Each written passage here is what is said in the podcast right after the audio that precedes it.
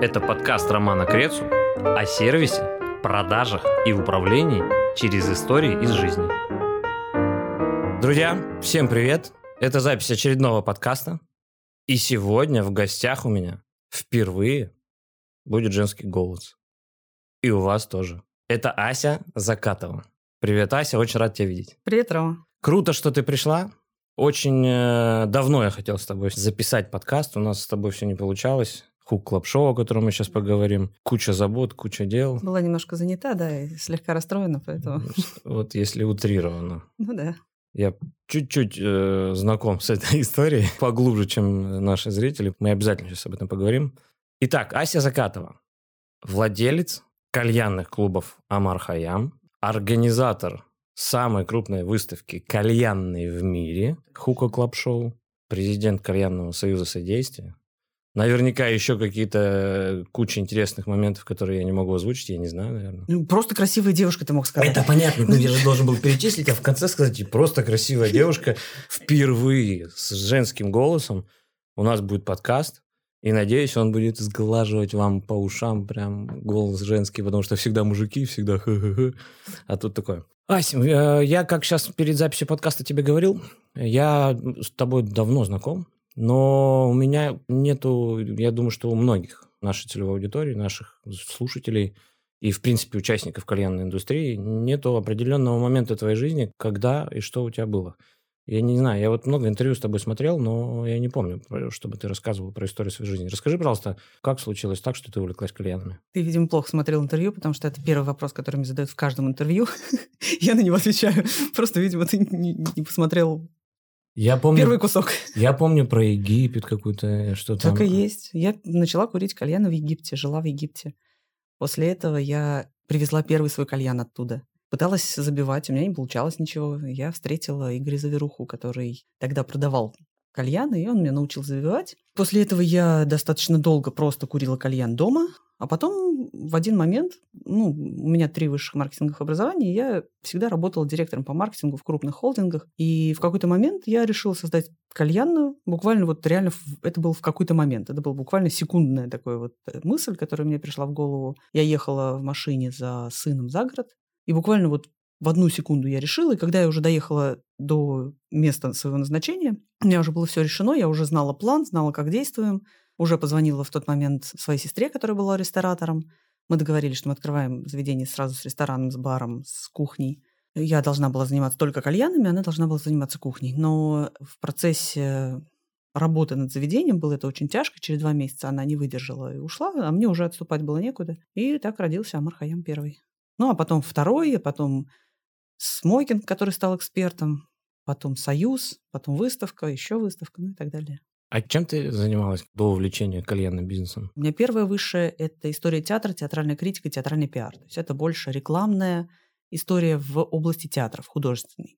Потом я, э, я занималась, сначала там работала в аналитическом отделе, потом в рекламном отделе, сначала там менеджером по пиар, потом менеджером по рекламе, потом директором по рекламе. В одной же компании выросла. Потом поняла, что мне не хватает. То есть я понимаю, как оценить художественную составляющую с точки зрения нравится-не нравится, вот чисто эстетически. Мне хотелось считать. Мне хотелось понять, вот чем хорош маркетинг, например, в отличие от э, театроведения. Тем, что ты смотришь спектакль и говоришь, мне это нравится, или мне это не нравится, или мне это нравится, потому что Мирхольд в 20-е годы сказал это же слово, ну, ну, то есть ты опираешься на свои там достаточно большие знания, которые тебя отличают от обычных людей, которые оценивают театр по принципу нравится, не нравится. Но все равно ты говоришь свое мнение. В маркетинге не так. В маркетинге ты говоришь, что мне нравится эта картинка, потому что она 26, а вот это нравится больше, потому что она 48. И в маркетинге все исчисляется в цифрах. И я поняла, что мне нужна экономика, хотя я больше гуманитарий. Я поступила на финансы, экономика, менеджмент по специальности маркетинг, получила полноценное второе образование и стала считать. Уже стала полноценным маркетологом, понимая всю картину движения продукта.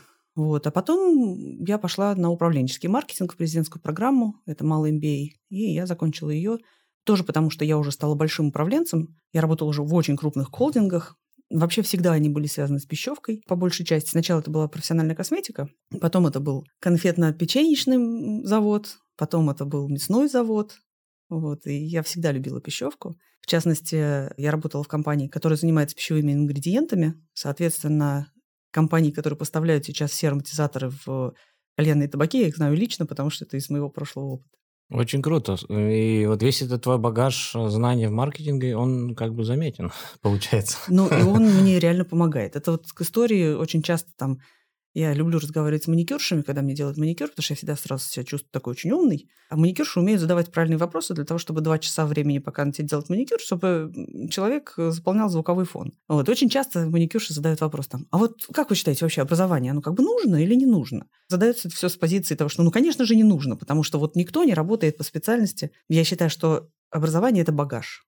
Хоть ты вот будь гениальный и талантливый от природы, если у тебя нет багажа, если у тебя нет каких-то базовых знаний, как, например, да, вот ты талантливый композитор от природы, да, вот ты умеешь сочинять музыку в голове, но до тех пор, пока ты не выучишь ноты, до тех пор, пока ты не научишься музицировать существующие произведения и не наработаешь базу, ты не сможешь создать что-то свое, потому что это все равно будет какая-то самодеятельность. Все-таки необходимо, любому человеку необходимо образование. Сегодня один э, популярный человек в нашей индустрии написал пост про планирование нужно ли бизнес-планирование, и все свелось к тому, что планирование полное говно, и нужно делать то, что нравится, и образование не нужно, и все равно все, большинство людей работают не по образованию, и типа, что там планировать, если первый, второй проект уже сделали, третий можно уже без плана делать и так далее. Я говорю, ну-ну, посмотрим, как твой GC Fest пройдет без планирования. А, это, это ты про, про, про этого человека? Нет, я, к сожалению, не видел этого поста. Не, но он, у него посыл-то правильный, просто он так изъяснился, что я, ну, как бы по-другому понял эту мысль, и все. Ну, я тоже учился, получал образование, и оно, кстати, мне помогло. Я учился, получал образование, но как бы пошел вообще по-другому. По, ну, по-другому. И, и большинство людей, троечников, двоечников, которых я знаю из моих классов, они все как бы э, пошли куда надо, а отличники, они, ну, все у них хорошо, но они как бы вот, жены, мужья, и такое. Так это просто психотип. Если человек отличник, да, вот он, ну, условно, задрот. А если ты двоечник, ты можешь быть двоечником и уйти спиться. И угу. таких примеров да, да. миллионы сотни. Но просто э, тех, кто двоечников, которые выбиваются, это как женщина за рулем, да? Тебя подрезал какой-нибудь гондон, там, ты типа сказал ему какую-нибудь гадость и забыл. А если это была женщина, ты тут же запомнишь эту историю. То же самое с двоечником. То есть, э, а вот у меня приятель был двоечником, а он стал там, не знаю, миллионером. Но это скорее исключение, на которое ты фокусируешься. То же самое, что вот смотри, я занимаюсь бильярдом там, 15 лет. И есть вероятность, что я вот там, не знаю, ты вообще никогда не играл, не держал киев в руках, что мы начнем играть, и ты у меня выиграешь. Почему? Ну, потому что эффект случайности есть всегда. Ты можешь ткнуть шар, а он и упал. Еще ткнуть, вот фарт просто сложился в этот день. Но профессионал всегда знает, по какому шару он бьет и куда он должен упасть. То есть он прогнозирует. Да, он может ошибиться, он может точно не выверить свой удар, там, силу удара, подкрутить. Но при этом, если я профессионал, я с большей вероятностью у тебя выиграю, чем ты. Может быть фарт, а может и не фарт. Я примерно то же самое сегодня сказал про планирование, потому что, да, сейчас такая ситуация, в которой все виды планирования не сработали – и все виды планирования, которые можно применять, сейчас сократились к тому, что надо думать там на месяц-два вперед, все, больше ты особо там не напланируешь, потому что это. Но э, мой посыл моей мысли был следующим. Чем взрослее я становлюсь, тем э, больше мне необходимо планирование во всех направлениях. И две мысли основные я подчеркнул для себя. Нет планирования, нет контроля, потому что когда люди без плана работают, то как бы и спросить нечего. Там, по срокам что, по реализации чего, по задачам чего, их же нету, плана-то нету. А второе, чем у тебя больше возможности ошибиться, тем э, менее серьезно ты относишься к планированию. Ну, типа, коли бабосы есть папины, или там просто заработанные на запас, то можно как бы ошибиться. А если у тебя там последний косарь, на который тебе нужно запустить там не таргет, ты не можешь ошибиться. Тебе нужно 150 раз перепроверить, четко запланировать, чтобы это сработало. Ну, это еще должен понимать, что это Россия. Если в Европе, прежде чем начать любой бизнес, все сидят, считают экономику, бизнес-планы и прочее, то в России любой бизнес начинается с фразы «а ну нахуй, давай попробуем». Поэтому очень многие в России не планируют, потому что они попробовали, у них получилось. И дальше они считают, что, ну, норм. Ну, я примерно так и действовал, на самом деле, всю жизнь.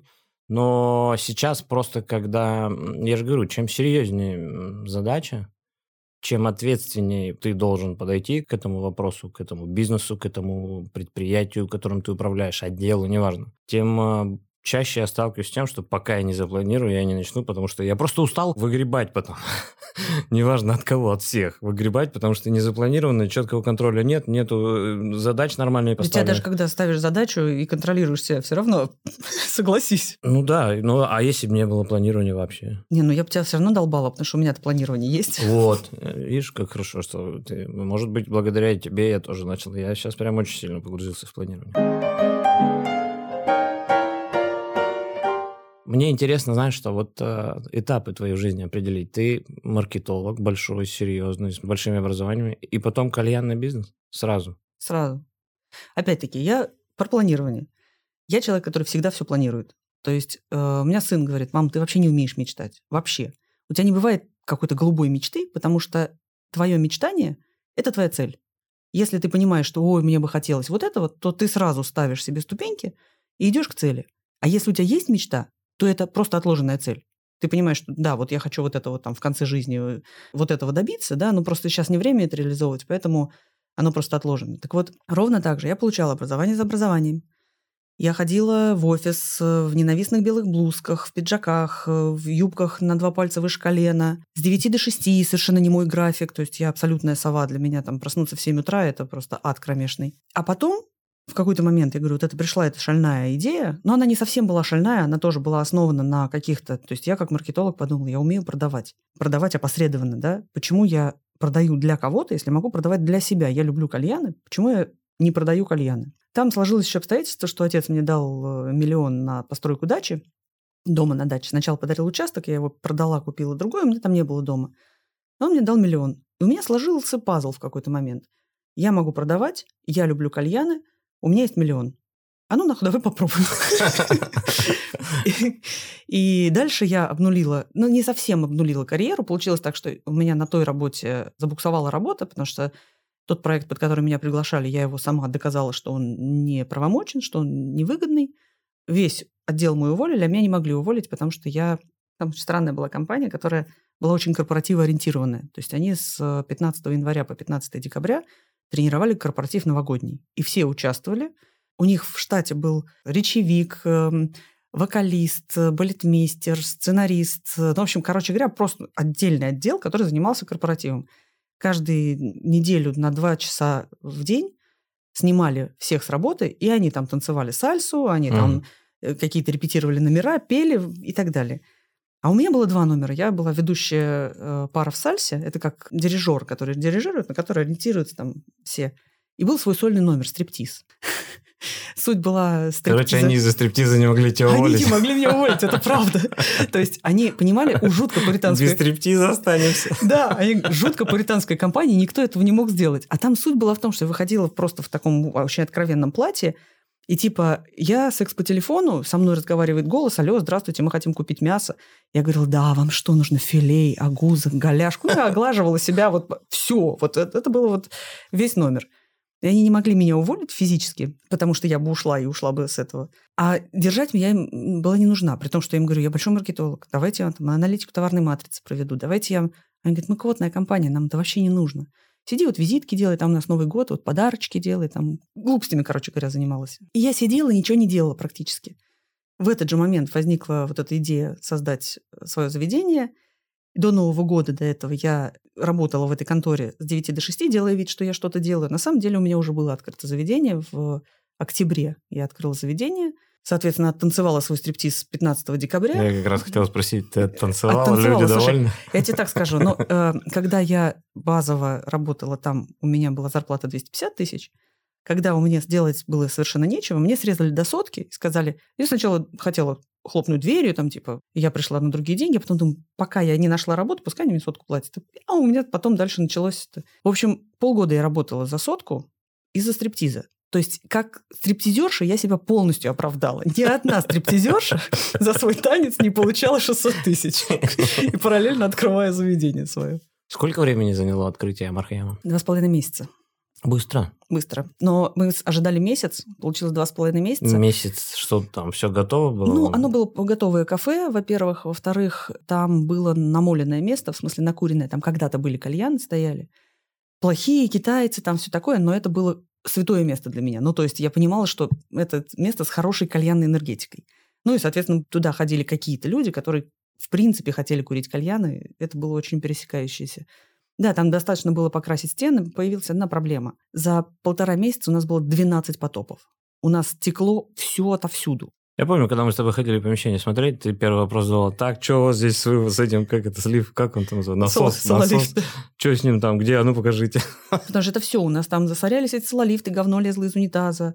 У нас срывало батареи напрочь, у нас шли грунтовые воды. То есть мы тут залатали с другого конца, это льется. Полтора месяца мы боролись. До сих пор Амар заливает, потому что он ниже уровня Мирового океана. Когда в Питере дожди, там все. Ну, вода меня любит. Два с половиной месяца. Это какой год? Тринадцатый. А когда пришла идея создать Hookah Club Show? В 16 Ну, точнее, нет, в 15 году был Hookah Party. Первое мое мероприятие массовое в кальянной индустрии. Соответственно, после этого сразу стало понятно в 15 году, что надо создавать какое-то массовое мероприятие. Но предполагалось немножко по-другому. Мы же сделали вот это вот мероприятие, было посвящено чему? Мы собрали 100 человек вместе с Никитой, типичным кальянщиком. Я помню, он меня кальян просил тогда. Да, нет, подожди, мы ставили все из Амара были. Он, он просил сами аппараты у меня. Да? Мало ему было. И, соответственно, это было 15 столов. На 15 столах стояли 15 кальянов, и в каждом кальяне забивался отдельный бренд. Идея была в том, что Амар Хаям – это заведение с самым большим количеством брендов кальянных табаков. Это был, соответственно, 15 год, у меня было их 15. А когда мы открывали Амар Хаям, у меня всегда самое большое количество выбор брендов. Скажи, сколько? Штук 10, наверное, нет? Нет, 5. Ну, Танш уже был тогда. Нет, еще в 13 году еще Танжа не было. Альфач, только Нахла, Старбас. э, Лейлина, Лейлина, у меня была и... Куда доху добавляли-то, как она называется? Нирвана. Нирвана. Вот у меня было пять табаков, это был самый топ. Ну, то есть у Нахла всех... была уже, а в зал вроде даже был. Нет, нет, в 13 а в зал встал первый раз на ш- в 16 году ко мне на выставку, вот он появился только-только. А это 13 То есть это было, у всех было три максимум. Старбас, Нахла и Альфахер. И это был прям топ, если у тебя три. А, А, вообще в каком году Танш появился? По-моему, уже в 12-м. в 14 нет, в 14 году он появился. По-моему, раньше. Амар Хаям был первое место, где мы начали курить танш. Вообще, э, у меня еще тогда был Леша Нестеров кальянщиком. И вот мы пришли, еще впе- это впервые, там мы забивали танш, еще нигде его не было. Это был 14 год. Я пропустил, что тебя подтолкнуло к созданию фестиваля, выставки? Ну что... вот мы провели вот эту вот идею, да, ну там типа каждый выбирает. Это Но было, это же все-таки другое, это же, это же туса, это мероприятие было, это Не, пати. это было пати для того, чтобы хомячков познакомить с разными брендами. Ну и опосредованно прорекламировать Амар Хаям. И я ожидала, что туда придут хомячки, которые будут курить кальяны и говорить, ух ты, надо же, мне нравится там фумари. Я приду в Амар Хаям и буду курить фумари. Это было как бы такое вот выездное мероприятие. Но, на удивление, на это мероприятие пришли только профессионалы. И эти профессионалы – это были владельцы кальянных и владельцы магазинов, которые между собой мерились письками. В частности, с Коноваловым мы там посрались э, по вопросу того, что я там типа рекламирую свой Амархаям. Он пришел с бутербродами, воткнул в эти бутерброды флажки с надписью «Либерти» и раздавал их там людям. Я сказала, какого хрена ты приперся на мое мероприятие? Поэтому в шестнадцатом году был билет обычный и билет с возможностью раздавать свой мерч.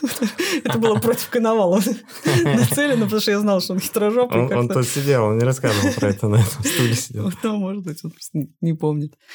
Вот, и я поняла, что там совсем другой контингент. И я поняла, что есть потребность у кальянных и магазинов мериться между собой письками, а, соответственно, притягивать на это хомячков. Я создаю первую выставку. Ты был на ней? Я на 16-го года? всех был. Помнишь, там центральная галерея еще были... Нет, это вторая была. А где? В Гарден-Сити первая была. Не был, Три с половиной тысячи квадратных метров у нас было. У нас была только стандартная застройка, кроме Авзала, который был генспонсором. И такая была узкая, тоненькая галерея, которая называлась галерея магазинов. Типа расстояние между шелсхемами было 2 метра.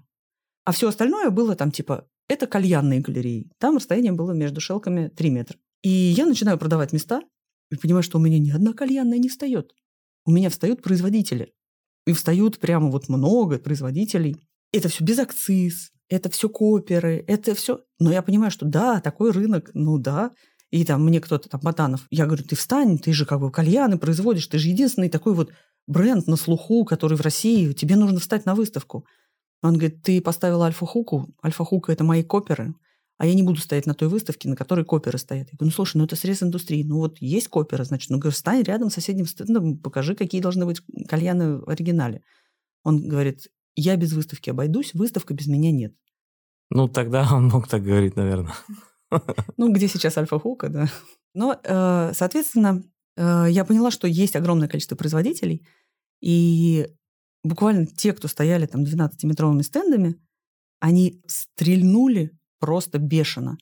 Там, по-моему, спектрум был на этой первой выставке. К ним на 12-метровый стенд стояла очередь, не знаю, там, огромная, для того, чтобы только покурить. Вот такой вот трехметровый вход, и вот такая очередь просто через весь зал. И все так вот, там, Must Have стоял сначала там 12-метровым стендом, потом 70-метровым стендом, потом 168-метровым стендом вместе с Дафтом, потом 500-метровым стендом. То есть бренды вместе со мной начали расти. И это вот успех первой выставки. Мы ожидали там тысячу человек, это прям были голубые мечты. У нас пришло 2700, вот в этом узеньком галерее магазинов, где не стояло ни одного магазина, просто не войти было. То есть просто там народ стоял в очередь для того, чтобы просто войти в эту галерею. Вот. Стало понятно, что у нас есть индустрия, и все дико радовались. Естественно, мне все кидали претензии, что выставка дурацкая, ты заставь всех строить э, эксклюзивную застройку, почему у тебя тут только стандарт. Я говорила, да вы представляете, сколько стоит эксклюзивная застройка? А потом постепенно компании начали вырастать, хотеть эксклюзивную застройку, и выставка стала меняться. Основной идеей, получается, была именно идея выставки показывать. Ну, после того, как 16 год уже случился, когда мы увидели, что это все профессиональная аудитория, и это не фестиваль, это именно когда люди приходят, знакомятся там со спектрумом и просят его сразу там заключить договор, там, ну и так далее – стало понятно, что это B2B формат, который вот необходим был именно профессионалам и э, производителям. Ну, но я был в семнадцатом году, когда в Ленэкспо все началось. Там уже была выставка. Там уже была выставка. Там уже были стенды, там уже было все, иностранцы были. Там был Авзал, стоял очень красивым стендом. Нет, в Ленэкспо Авзал была проблема. Fail был со стендом, они не успели его застроить застраивали на второй день. Да, там уже были, уже были эксклюзивные стенды. Ставил Зома. Я на Зома на, работал на с белом, Миром Кальянов. Угу, на белом вот этом стенде красивущем. Да, вот я там делал кальяны. На моих чашках делали там кальяны. Да сваль курили. То есть правильно я понимаю, что с 16 по 17 год а как ты со всеми, ты разослала всем производителям в мире приглашения? Как вы вообще, я не понимаю, как можно за год превратиться в большую масштабную выставку с крупными стендами? Вы сами, алло, здрасте, у нас выставка, смотрите, как это было. Вот это столько стоит? Смотри, есть еще параллельно выставка в Дортмунде, в Германии, где собираются и раньше собирались все мировые производители кальянов и табака и прочей кальянной темы. И мы каждый год, как на работу, с утра до вечера на эту выставку. И когда мы там в 16 ну, во-первых, надо понимать, что это да, я сделала выставку большую, но и за этот год индустрия здорово выросла, потому что была, опять-таки, выставка 2016 года, которая дала толчок развитию индустрии. Если бы ее не было, она бы не стартанула с такой скоростью. Потому что не познакомились бы производители. И, то есть как, почему появилось такое количество производителей? Потому что есть потребность. Потому что есть лаунжи, которые открыты там за 300 тысяч, и киевские лаунжи, но людям нужно было наполнение табаками, кальянами и так далее. И вот эта выставка их познакомила. И это ускорило рост там у Must после выставки был рост 300% в месяц. 300. Ну, то есть это вот до этого Багарская фабрика не понимала, зачем вообще кальянный табак выпускать. Это же Андрюха полностью на себе вытянул вот этот проект. Мы там вместе сидели и думали, как убеждать Багарскую фабрику, что это нужно. В итоге они там один год пропустили, на второй год встали, и вот эти вот продажи просто в космос улетели. Поэтому... Как вы это сделали? Как вы притянули этих людей? Ты была до того, как сделала первую выставку на выставке, ты видела, на что равняться можно, как это происходит? Нет, еще надо... А откуда такие знания? Как вот это ну, расчертить ну, вообще... стенды, найти подрядчиков, строителей, арендовать такое помещение огромное? Это же все У меня же... так мозг устроен. Я э, вижу, это называется сейчас модное слово «дорожная карта», я вижу бизнес-модель. Да. План у тебя План. Я понимаю, что мне для того, чтобы на сцене стоял, не знаю, кубок, э, самый эффективный ресурс, а на нем был шильдик, и на нем было написано «самый, самый эффективный блогер», для этого мне нужно на Лиговском заказать шильдик за три недели до выставки и за три месяца до выставки заказать эти штуки в Китае. Они придут, их надо заказать больше, потому что они бьются. И вот это вот только один кубок с одним шильдиком. Я понял, это у тебя, ты уже сказала, ты планируешь. Пространственное мышление у меня есть. То есть я вот внутри это вижу прямо. Что было магнитом? Страна, рынок растущий. Как можно объяснить Зома, например, что здесь срочно ты нужен, ставь, вот бери стенд, ставь. Вот мы ездили в Дортмунд, мы там разговаривали. Если в шестнадцатом году мы приехали и стучались обо все двери и говорили, здравствуйте, я Ася, организатор выставки в России. Где, где организатор выставки? Какой? Кальян? В какой стране? А это где? А, это там, где Сибирь? Ну, то есть люди вообще не представляли, что, что, такое, что такое Россия, что такое кальяны. То из года в год, 16 17 18 каждый год когда проходила выставка, мы каждый год ездили туда на выставку. И в 2018 году меня уже трясли за руку, носили на руках с переговоров на переговоры. Дайте нам хорошее место, мы хотим стоять. И уже к 2020 году это была абсолютная самореклама. То есть оно такой сарафан был, что ну, мое имя там, о, Ася Закатова, да, мы знаем Асю Закатову. И объяснять уже ничего не нужно было. Но, безусловно, это каждый год работа. Это каждый год презентация отдельная по каждому Новому году, что у нас появилось нового, там, динамика роста площади, динамика роста посетителей, динамика роста экспонентов, количество стран. Это просто огромная работа. Это ну, не то, чтобы раз и, и все сложилось. Да я представляю. Это просто вот, вот это вот, вот то, что я говорю, вот это я Точнее, вижу. не представляю. То, что я вижу в 3D, вот эту модель, вот, вот как говорю, там, да, чтобы шильдик появился на сцене, да, вот это вот, вот я вижу как дерево, что ли, да, я вот корень, да, и у меня, я понимаю, где каждая веточка, но еще я умею делегировать. У меня сейчас бомбезная команда, и я понимаю, что за эту группу ветвей отвечает Олеся, за эту группу ветвей там, отвечает Стефан. И, безусловно, когда есть какой-то затык, какая-то проблема, какой-то вопрос, оно все равно приходит ко мне. Но я доверяю, у меня сейчас большая команда, очень хорошая, и ну, это значительно проще. Очень интересный опыт, потому что, ну, я сталкиваюсь с тобой по работе непосредственно. Люди сейчас слушают и воспринимают это как, ну, просто слышат, пытаются визуализировать. А я-то видел изнутри все это. Я-то видел, какие проблемы были с организацией и с, в этом году с этим утверждением, как правильно сказать, одобрением, согласованием, да. И вот для меня это без лести, огромное уважение труду вашему, потому что даже на ту долю, которую я знаю, которую я вижу, для меня это уже... Я бы не взялся за такую работу. Ну, это, это очень тяжело. Это каждый год тяжело. Это в 2020 году, когда была... В 2021, когда была корона, это тоже было дохрена тяжело. Самое главное, что я понимаю, что типа вот там 18-19 год, если еще и были видны там типа наверняка, я просто предполагаю, что были видны какие-то доходы, наверное, от этого предприятия, мероприятия, то когда, ну типа, какие яйца нужно иметь, чтобы в ковидный год замутить выставку? Какие яйца нужно иметь, чтобы расцвет омикрона, когда все страны закрываются, запустить кальянную выставку, на которой все курят. Все курят, обнимаются, типа, целуются. Это же а какие огромные риски. Так это когда в 2021 году сначала Паша Дарксайд забронировал полторы тысячи квадратов, генспонсор и все такое, и в какой-то момент он ко мне приехал и говорит о том, что, Ася, ну, как бы очевидно, что ты выставку не проведешь. Но это невозможно. Если ты проведешь выставку, я лично тебе поставлю памятник. Поставил? а я вот жду где-то. Может, он где-то там, не знаю, где-то в другой стране поставил. Да, должен поставить на пляже где-то там самого Из песка. Да какая разница? Должен же парень. Ну вот, да, жду, жду, где же. Может, он где-то стоит, опять-таки. Я не знаю, я видел, не знаю, подборку памятники. Разные памятники жопа, может, один из них я. Скажи, пожалуйста, сколько э, людей трудятся на выставке, организовывают выставку застройщики. Это же все равно управляемые вами отделы, команды, подрядчики. Сколько всего Нет, застройщиками людей? мы не занимаемся. Застройщики Я понимаю, но это же люди, которые участвуют в создании выставки.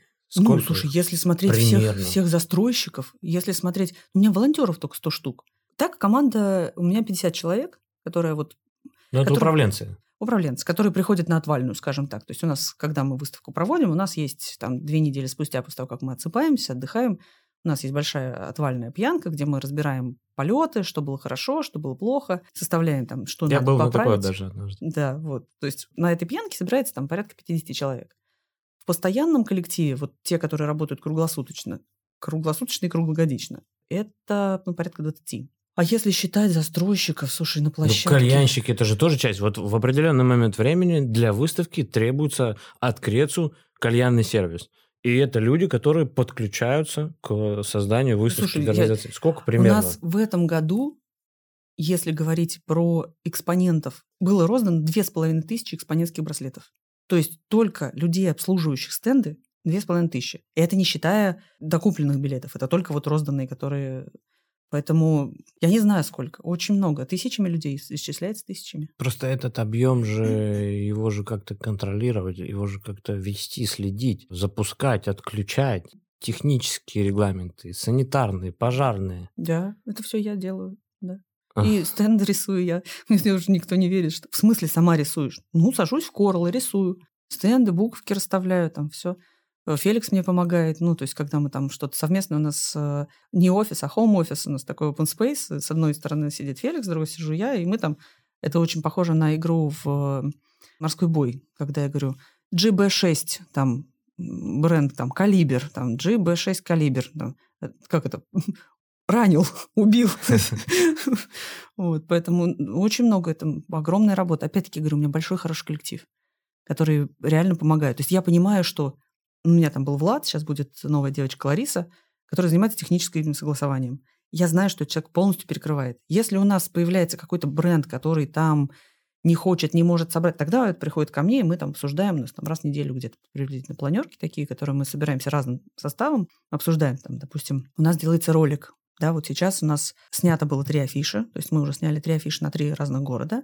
Там есть образы, эти девочки будут присутствовать в ролике, а есть еще игра, которая завязана... Ну, помнишь, у нас была игра кланов, четыре клана э, в этом году. Там друг у друга что-то воровали. В общем, короче говоря, в ВКонтакте и в Телеге мы разрабатываем различные игры по сюжету ролика и лица выставки. То есть это все завязано между собой. Соответственно, я собираюсь с видеографами и режиссерами, которые снимают э, ролик отдельно проговариваю, потом встречаюсь там с теми, кто занимается визуалом, мы обсуждаем образы девочек, потом они приглашают костюмеров, которые делают этим девочкам образ. Целая опять глубокая работа да такая. Это прямо завязано, я говорю, все завязано. Как вы, вы пьете? Пьем. Что, точнее, что вы пьете? Что мы пьем и что, мы Что вы пьете, чтобы вывести такую телегу? И самый вопрос основной, и мы переходим к вопросу, зачем выставка на три города? Какая у вас мотивация? Зачем мы ее сделали?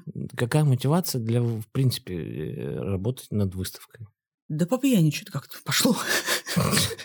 Ни хрена себе у вас там алкоголь. Что, айвас купили или что у вас там нет, забыло Нет, такое? это вот, э, вот эти региональные выставки. То есть, в принципе, мотивация делать выставку... Зачем вообще вы делаете выставку? Не Это три, а одну, неважно. Кайф. Я люблю, если не говорить про историю с согласованием, история... Это популярность, это деньги. Зачем? Во-первых, это кайф.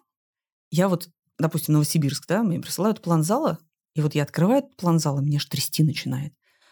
У Но меня это аж- сейчас, когда ты понимаешь, что то за объем сделала, как вы этот объем обрабатываете, какие у вас результаты, какая у вас успешность. Вы сейчас понимаете, от этого уже кайфуете.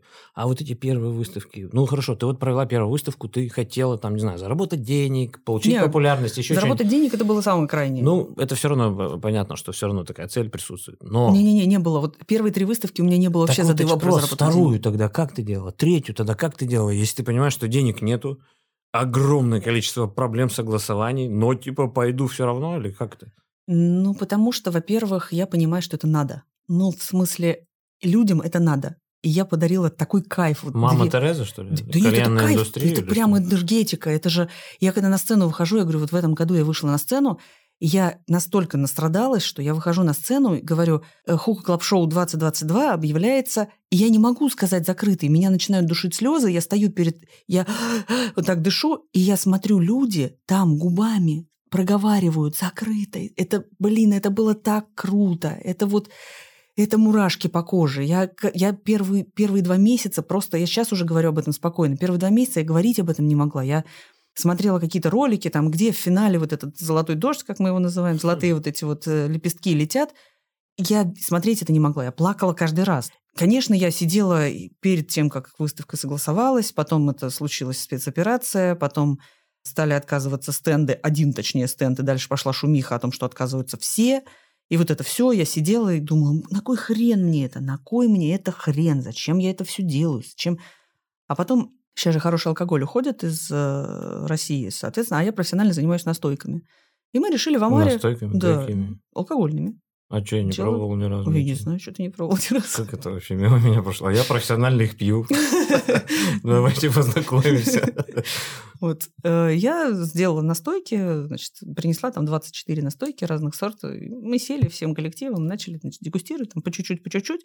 Но после 24-го такие сидим уже хорошенькие. Я такая, Олеська, а что, а не слабо сделать еще три выставки региональных? Она такая, а не слабо. Я с утра просыпаюсь, думаю, что я наделала? Я не хочу. Я прям помню, иду в зал, и вот по дороге в зал я иду и прям не хочу, я не хочу делать выставки.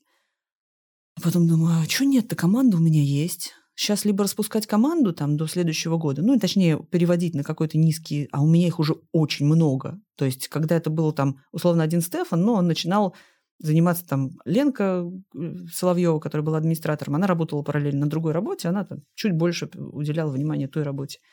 А тут у меня вся команда, и все на меня работают. Чем мне их куда девать?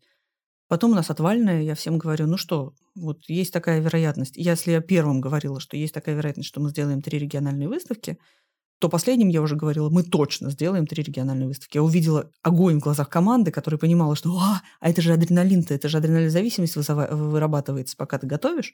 У тебя начинается такой, ты без этого жить не можешь. Когда раз все закончилось, вот эта яма, там, две недели, ты ходишь, слоняешься по дому, там, тыкаешься головой в стены, не понимаешь, «Э, надо что-то делать, а что делать, надо что-то, надо сесть за компьютер, что-то делать. Вот, поэтому как-то все. Я когда услышал э, новости о трех выставках, ты мне, кстати, никогда не рассказывала про эту идею. Она как-то вот просто появилась как, как инструмент. Я тебе говорю, это получилось вот буквально в рамках нескольких дней. Вот я оценил это, как я так сел, подумал, хм, какой грамотный ход. Вот прям я просто проанализировал, визуализировал, как это будет, и подумал, отличный ход. Честно тебе скажу, я маркетолог, и у меня есть чуйка. Вот прям есть чуйка, которая, если я там выпускаю какие-то конфеты, я говорю, вот, да, вот 24, 47, все раскладываю, говорю, ну я что-то чувствую. Вот как с Амаром, да? Я поняла, что надо открывать Амар вот сейчас. Не через год, не че... а вот прямо сейчас. И тоже есть там в связи с нашим нынешним кризисом, тоже есть какие-то идеи, которые реализовываю, потому что я понимаю, что вот сейчас, вот этот момент вот настал. Но здесь, признаюсь тебе честно, моя маркетинговая чуйка не работала. То есть я не думала о том, что это э, получилось Чья как... это идея? Бруска. Серьезно? Ну, не совсем так. Это была моя идея. Мы пришли, приехали к Бруско, сидели, общались. Я говорю, Кира, вот скажи, э, есть несколько вариантов. Значит, вариант первый мы проводим выставку одну в год, так же, как проводили раньше. Второй вариант – мы проводим три региональные выставки и не проводим центральную. Вот как ты думаешь, какая идея зайдет лучше? Кира говорит, ну, вообще лучше, конечно, три региональные и еще одна центральная. И я тогда сказал, нет, Кир, нет, извини, я умру, нет, нет, нет. Как бы это ушло в, в район шутки. Потом я подумала, ну, в принципе, три региональные, потом вот эта вот история про команду, потом вот все-все-все сложилось. И только после этого я стала понимать, что это гениальный ход с точки зрения того, что все бренды ищут новую аудиторию. Морген, Тимати, да, нам нужна новая аудитория. Потому что так или иначе на Hookah Club Show приходит 15 тысяч, но плюс-минус там 10%, одна и та же аудитория. И зачем центральная? Потому что мы ждем иностранцев. Новый приток, да, иностранцев, чтобы увести дальше продукты. А сейчас все закрылось. И где брать эту аудиторию? И тут я понимаю, что вот она аудитория, вот она вот там сидит. И там вот в Новосибирске, когда мы смотрели площадку, я спрашиваю, там девочка подходит, кальянщица, профессиональная кальянщица в крутом месте. Я говорю, были на Hookah Club Show? Э, нет, не была. Хотели бы поехать? Хотела бы, но это для более серьезных людей, для продвинутых профессионалов. Я говорю, вы работаете в топовом месте кальянщицы, вы не считаете себя профессионалом? Не, ну я, конечно, считаю себя профессионалом, но клаб-шоу это, это нечто такое великое, которое ну, недосягаемо для меня. И вот эта вот аудитория профессиональных людей, инфлюенсеров, которые сидят там, не знаю, в топовых местах в Новосибирске и знают условно там Dark Side, не знаю, Must Have, э, Daily Hook и все, потому что все многообразие не охватить, когда ты не приходишь на выставку. Да, кто-то из там их начальства, конечно же, съездил, привез какие-то новиночки, они там что-то попробовали, а эта аудитория, вот она. И даже если мы соберем там 5 тысяч новой аудитории на каждой точке, это 15 тысяч совершенно новой аудитории. Соответственно, брендам это нужно. Людям это нужно, да, которые там на местах, которые хотят посетить, хотят учиться. Вот собираешь дегустацию где-нибудь там в Питере или в Москве, ну, ты знаешь. Приходит три с половиной землекопа, отнесите меня, пожалуйста, вот до дивана, тогда я покурю какой-нибудь там мелкий бренд э, где-нибудь, не знаю, в Томске собираешь, битком, 100 квадратных метров, 200 человек, все как в автобусе, но лишь бы были знания. Чигридов рассказывал. Не, не кто-то другой. Ну, типа, приехал на какой-то куда-то в регион, говорит, до 6 утра меня не отпускали, мучили вопросами. Просто задавали все подряд, потому что людям нужна информация. И я понимаю, что это так прям сложилось, вот все, да, и команда есть, брендам это нужно, людям это нужно. А говоришь, нет чуйки, вот же сама говоришь, вот она чуйка тебе реализовывается, надо делать. Нет, надо делать, просто она изначально было принято решение, ну, точнее так, мы захотели делать эти три выставки, потому что команда, потому что Бруска сказала, что в принципе и три, и э, центральная потягаемо, а потом уже я вот пришло осознание, блин, да точно нужно делать, потому что вот. Ну и дальше уже подключилась логика, и дальше уже все, был запущен процесс. Постоянно обсуждаю вопрос э, с Берном о том, что в регионы, в регионы, в регионы, это очень дорого. в регионы. Для брендов это очень дорого. Если ты один едешь, это дорого. А если ты едешь с выставкой, это нормально. Тем более выставка, цена площади в два раза меньше – при том, что я тебе скажу, что ставки, например, в Новосибе ставка такая же, как в Москве. Вообще охренели. Но я не могу продавать ну, по той же цене, как в Питере, да, потому что э, сложно объяснить. В Питере у меня 6 дней, а здесь у меня 3 дня. Это, ну, я беру же целиком, да, у да, меня да, же со стройкой и демонтаж, и еще Новосиб там гнет какие-то свои кабальные условия, очень, пока, пока самая сложная площадка. И, соответственно, я даю цену дешевле в два раза площадь стоит, и застройка может быть гораздо проще. Соответственно, для брендов это выгодно. Это не X3 хук-клаб-шоу. Слушай, ну вряд ли вообще бренды, о которых мы сейчас говорим, э, рассуждают вот на, на эти цены. Вот почему я сейчас начал это говорить? Потому что каждый бренд, каждый производитель, даже не табака, а в принципе, кто занят кальянной индустрии, прекрасно понимает, какие потребности у кальянной индустрии на местах там, в регионах. И последние пару лет мы обсуждаем, обсуждаем, обсуждаем, обсуждаем. Завтра мы анонсируем с Берном э, проект, который закроет те же потребности. Мы будем работать со всей аудиторией, всей страны. Так а что, давайте сделаем какие-нибудь тусовки при выставке с Берном. С удовольствием. С удовольствием. И мы не то что сделаем, мы уже запланировали, ты просто не знаешь. Сопротивление очередное. У нас там будет официальная автопатия с компанией «Поставь угли». Они наши партнеры в регионе. Вот. Но больше мероприятий хороших разных. Я считаю, что если это сделать движ, причем очевидно, что народ приедет э, заранее. Очевидно, что они там приедут не 10 там 9 Что надо делать для них? Потому что это реально... Вот, ты же пойми, одно дело, ты потратил там сотку, приехал в Питер, ты должен оббежать миллион кальянных и все такое. А тут тебе 4 часа до Новосиба, не знаю, из Томска, на машине ты можешь туда съездить буквально за пачечкой табака, да, то есть ты не тратишь те самые деньги, которые у тебя гораздо проще вход. Почему там в Германии, например, да, собирается в во Франкфурте, собирается там 20 тысяч человек? Да потому что у них вся Германия на ладошке. Ты сел на машину, приехал, и ты можешь съездить за пачечкой табака. А здесь, в Питер, за пачечкой табака не едут. Едут за ящиком мерча.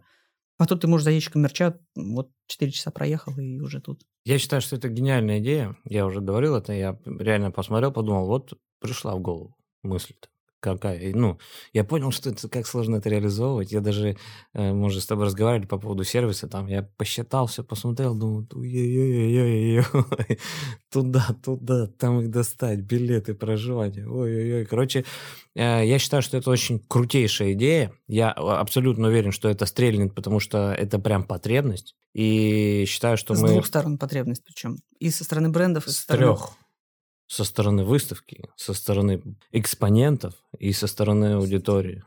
И в первую очередь именно аудитория прям хочет, чтобы там проводились тусовки. Я постоянно общаюсь с мастерами и продавцами по всей стране, у меня постоянно обратная связь.